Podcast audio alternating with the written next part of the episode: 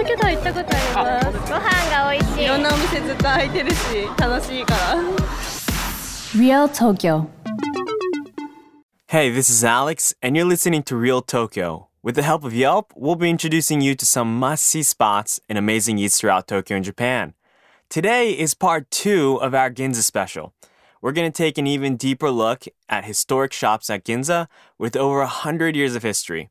This will include a sushi restaurant that's been protecting the Edomae sushi style, the only unagi restaurant to receive a star of excellence by the Michelin Guide, and a near perfect omurice that I've ever seen.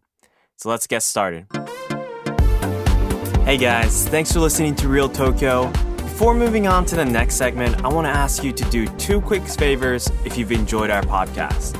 First, please press subscribe on your podcast app, and you'll automatically get the most recent episodes from us talking about the best places in Tokyo to eat, see, and play. We're also planning to shift from a bi weekly schedule into a weekly one, so you'll get new episodes every week starting soon.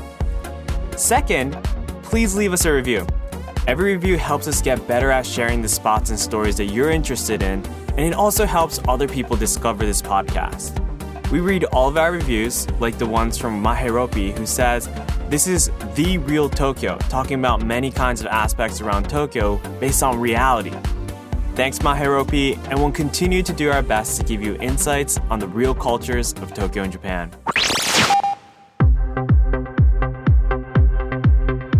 Untours Tokyo.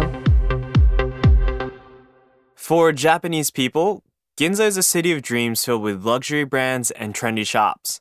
This dream is true for both customers and store owners. Having a store in Ginza, it's a sign of success. The association with success is so strong in Japan that even a struggling franchise might have a good reputation if they have a store in Ginza. Rent is also really expensive, and customers who shop here are also really keen on quality. So it's pretty tough to keep a store running and profitable for a long time. In case you haven't heard part one of our Ginza special, we take a deeper look into the history of Ginza, so I definitely recommend check it out. Now, we're going to take a look into some more shops that have been around for 100 plus years in Ginza. Real Tokyo. So, we talked a bit about omurice in our previous episode, but you can't talk about omurice in Ginza without mentioning Shiseido Parlor. Even though there's a lot of places where you can eat omurice in Ginza, Rengatei and Shiseido Parlor, they're iconic and they're cut above everything else that I've seen. Uh, Shiseido is the major cosmetic brand in Japan. And the Shiseido Parlor is a building that was made by this company in 1902. So they've been around for 116 years.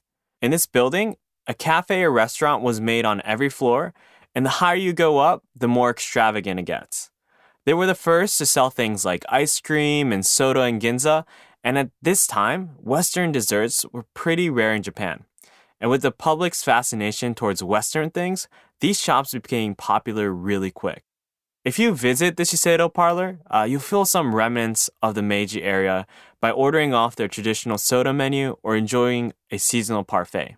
One of our favorites and a recommendation is the third floor Salon de Cafe, uh, where you can experience their traditional menu. But the biggest deal here is the fourth floor main restaurant. On the fourth floor restaurant, for the chefs working there, creating an omurice is said to be their first steps to success to be a chef there. And this makes sense. Um, if you look at the omurice, it looks like a work of art. It's what I'd imagine what a perfect omurice would taste and look like. Uh, take note that their style of omurice is closer to what the mainstream omurice is, using ketchup rice and covering it with an omelet, which is completely different from Rengatei style, uh, the original omurice. The omurice at Shiseido Parlor costs 2,500 yen, so it's a lot pricier than what you'd expect. But considering how good it was and how the atmosphere is what I'd imagine to be the real Ginza experience, it's probably worth it if you're coming here with somebody special. Their parfaits were really good too. I had a strawberry parfait, which used real whole strawberries, and it was what I would define the perfect parfait. All their menus have English on the side as well. The second suggestion is an unagi restaurant that's been around for over 150 years. So, for anybody who's looking for eel cuisine, this is a place to go. Chikuyotei is an unagi specialty restaurant that opened around somewhere between 1860 to 1870. During the Meiji era, this was a period where the Kabukiza and the National Theater came into prominence in Ginza, and so Chikuyotei was often filling orders for famous theater groups and nobles in Japan. It was also a favorite to some of Japan's most famous writers. In the 2008 Michelin Guidebook, Chikuyotei received a Michelin Star of Excellence, which is the only unagi restaurant in history to do so. So, you can get an unaju set here, which costs around 2,000 to 3,000 yen. Unaju uh, is the usual way of serving unagi, where it consists of a unagi cooked in the kabayaki style, which is placed over a bowl of rice. And the kabayaki style is a style of cooking unagi where you put the sweet sauce uh, made with soy sauce, sugar, and sake brushed on the eel and is cooked over a flame. This is the traditional style of cooking, uh, which goes back to the Edo era. So if you go to Chikuyotei with a friend and your friend's not a fan of eel, I recommend getting the taichazuke, which is a traditional Japanese rice soup with pieces of red snappers in it. I didn't try this yet, but I read a lot of really good reviews, so I'm actually pretty excited to go try it out. The employees spoke really, really good English, like almost fluent English, so don't feel afraid to ask them questions. It's in this really cool building in the back alleys of Ginza, and I can't recommend this place enough. Real Tokyo. And the last suggestion is this 140 year old sushi restaurant called Futabazushi and it's one of the founding spots of sushi as we know it. Futabazushi is a restaurant that's determined to protect the traditional style of sushi making called edomaezushi.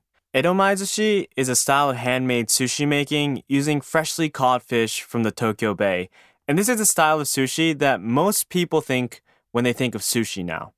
Opened in 1877, Futabazushi is one of the three main founding shops of this edomaezushi style but the only one that's still operating today. The building's really cool and it'll give you a feel of what the Edo era felt like.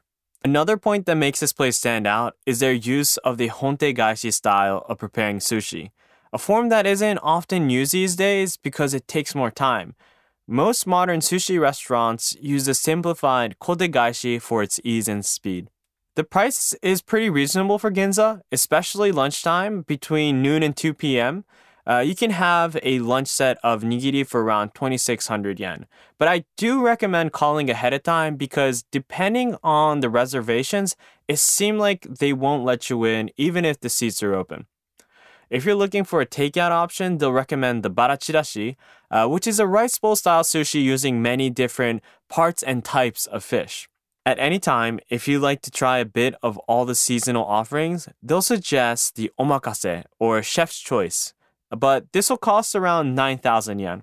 They don't have much of a, a menu, but the employees do their best with their English, and they'll give you the three options of the nigiri, barachirashi, and the omakase. And you can also add a la carte by asking for individual orders of fish. But be careful though, because the prices could be a little bit pricey, and before you know it, uh, the paycheck is stack up real quick. Keep in mind though that Inside the restaurant, you'll see a lot of signs that says no photos inside. So even though the sushi looks really, really impressive, please respect by not taking photos. That's it for part two of Ginza's 100 year restaurants.